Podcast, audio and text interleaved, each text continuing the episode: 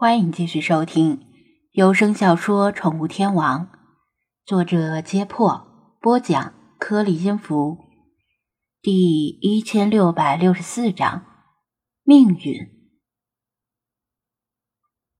其实张子安想不出庄小蝶有什么可问的，他的记忆估计都被他翻了个底朝天，包括一些连他自己都忘了或者不愿想起的深层记忆。他知道的，他都知道；他不知道的，他也知道。还问啥？他倒是还想问他呢，比如一些他曾经看过，并且觉得很有艺术性和思维性，如今很想重温一遍，但是忘了具体番号的电影。他没有马上问，绕着山崖缓缓踱步。像是在思考如何发问。张子安很想早些回到现实世界，哪怕是在现实世界里睡觉也好，但又不敢催，只能耐着性子等。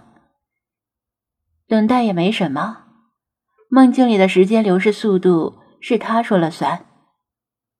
就算在梦里等个一百年，现实世界中可能也只是弹指一挥间。走了一会儿，他突然停步，绚烂的七彩眼眸紧紧的盯着他。他知道问题来了，马上提起精神，严阵以待。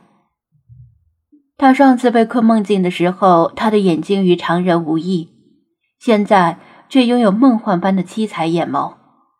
不用问也知道，他上次是伪装成正常人入梦的，而这次他不需要伪装。自由意志是否存在？他问出了第一个问题。我操！张子安被问的呆若木鸡，半晌后才苦笑道：“超纲了。”他早该想到的。对他的记忆了如指掌的他，如果说要问什么问题，除了东方软妹子和西方大洋马。你更喜欢哪种之类的问题之外，也就是这种玄之又玄的问题了。你还想不想回去？他质问道。好吧，他苦恼的抓了抓头发，开始像他刚才那样在山顶来回踱步，思考的同时组织语言。自由意志从某种程度上算是一个哲学问题，但是随着现代前沿科学的发展，这个问题又与科学产生了密不可分的联系。自由意志的反义词是决定论。简单来说，前者认为人类可以随心所欲地进行思考和决定，并从无数的行动方案中做出选择，而后者认为。一切是定数，你认为自己做了选择，但其实那只不过是你命中注定要做出那种选择。用一句话来说，就是人真的能够决定自己的命运吗？假设你正躺在床上看小说，终于憋不住了要去厕所，你下床后先迈哪只脚？是你自己决定的，还是命运决定的？显然，大部分有神论者和宿命论者都接受决定论，而无神论者中的大多数可能更喜欢自由意志。所以，“我命由我不由天”这句中二度爆表的话，才格外的令人热血沸腾。但如果自由意志不存在，连喊出这句话的你，都是命中注定要喊出这句话的。量子力学的不确定性是自由意志的有力支撑，而费马原理的最小时间原则又成为决定论的强大后盾。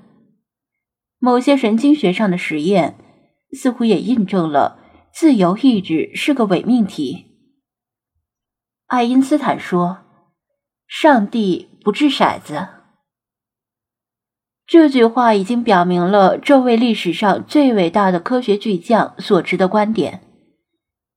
从哲学上讲，量子力学和自由意志都很唯心主义，而决定论则更符合物质决定意识的唯物主义观点。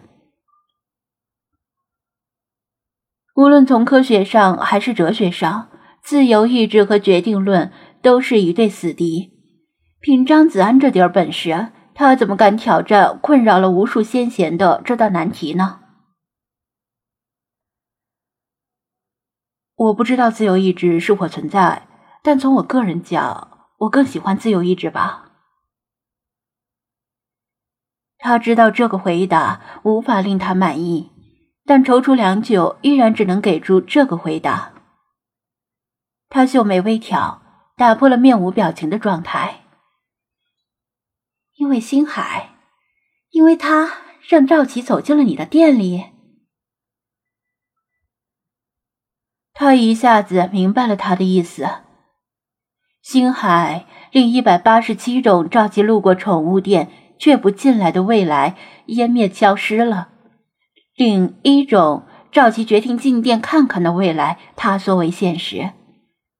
他经常说这件事改变了他的命运，但焉知他的命运不是本来如此，从来都没有改变过。那一百八十七种未来，也许根本不存在，始终只是海市蜃楼般的幻梦泡影，而他选择的这个未来。就是他命中注定要选择的。他直视着他说道：“命中注定你要遇到他，命中注定他会决定帮你，命中注定他会选择这个未来。不，这个未来不是他选择的，而是注定要发生的。赵琪注定要走进你的店里，他的选择过程只不过是走了个过场。”从感情上，他无法接受；但从理论上，他无法反驳。他并不是在斗气，也没有贬低星海的意思，而是很冷静、客观的阐述了一种可能性，由决定论决定的可能性。一切都是命运，一切都是注定的历史。星海是命运的观察者，这个词有两种可能的歧义。一是他的观察令无数种命运发生了湮灭和塌缩，选择了其中一种命运；二是他是在观察命运，唯一的一种命运，他并不能改变什么，只是提前看到了即将发生的命运。哪种才是真的？张子安再次眺望滨海镇，送亲的队伍已经进了城。城外一片狼藉，遍地都是破碎的红色炮衣，渐渐归于安静。只有零星几个饥民试图在泥土里寻找送亲队伍抛洒的铜盘，甚至银元。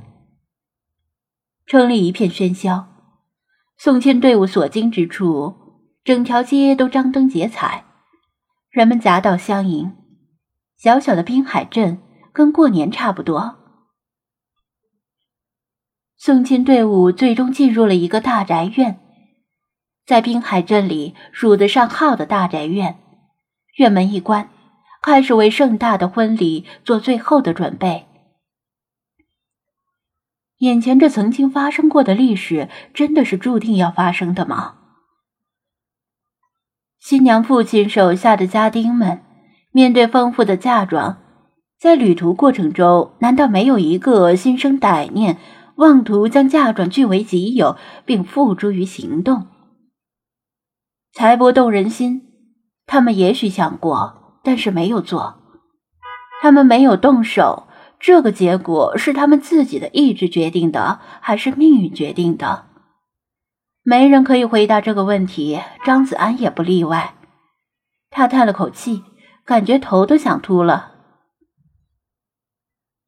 所以你这段时间一直没有出现，就是绞尽脑汁思考这个问题。他注视着庄小蝶。是的，他点头，眼神中竟然浮现无力掌握命运的茫然之感。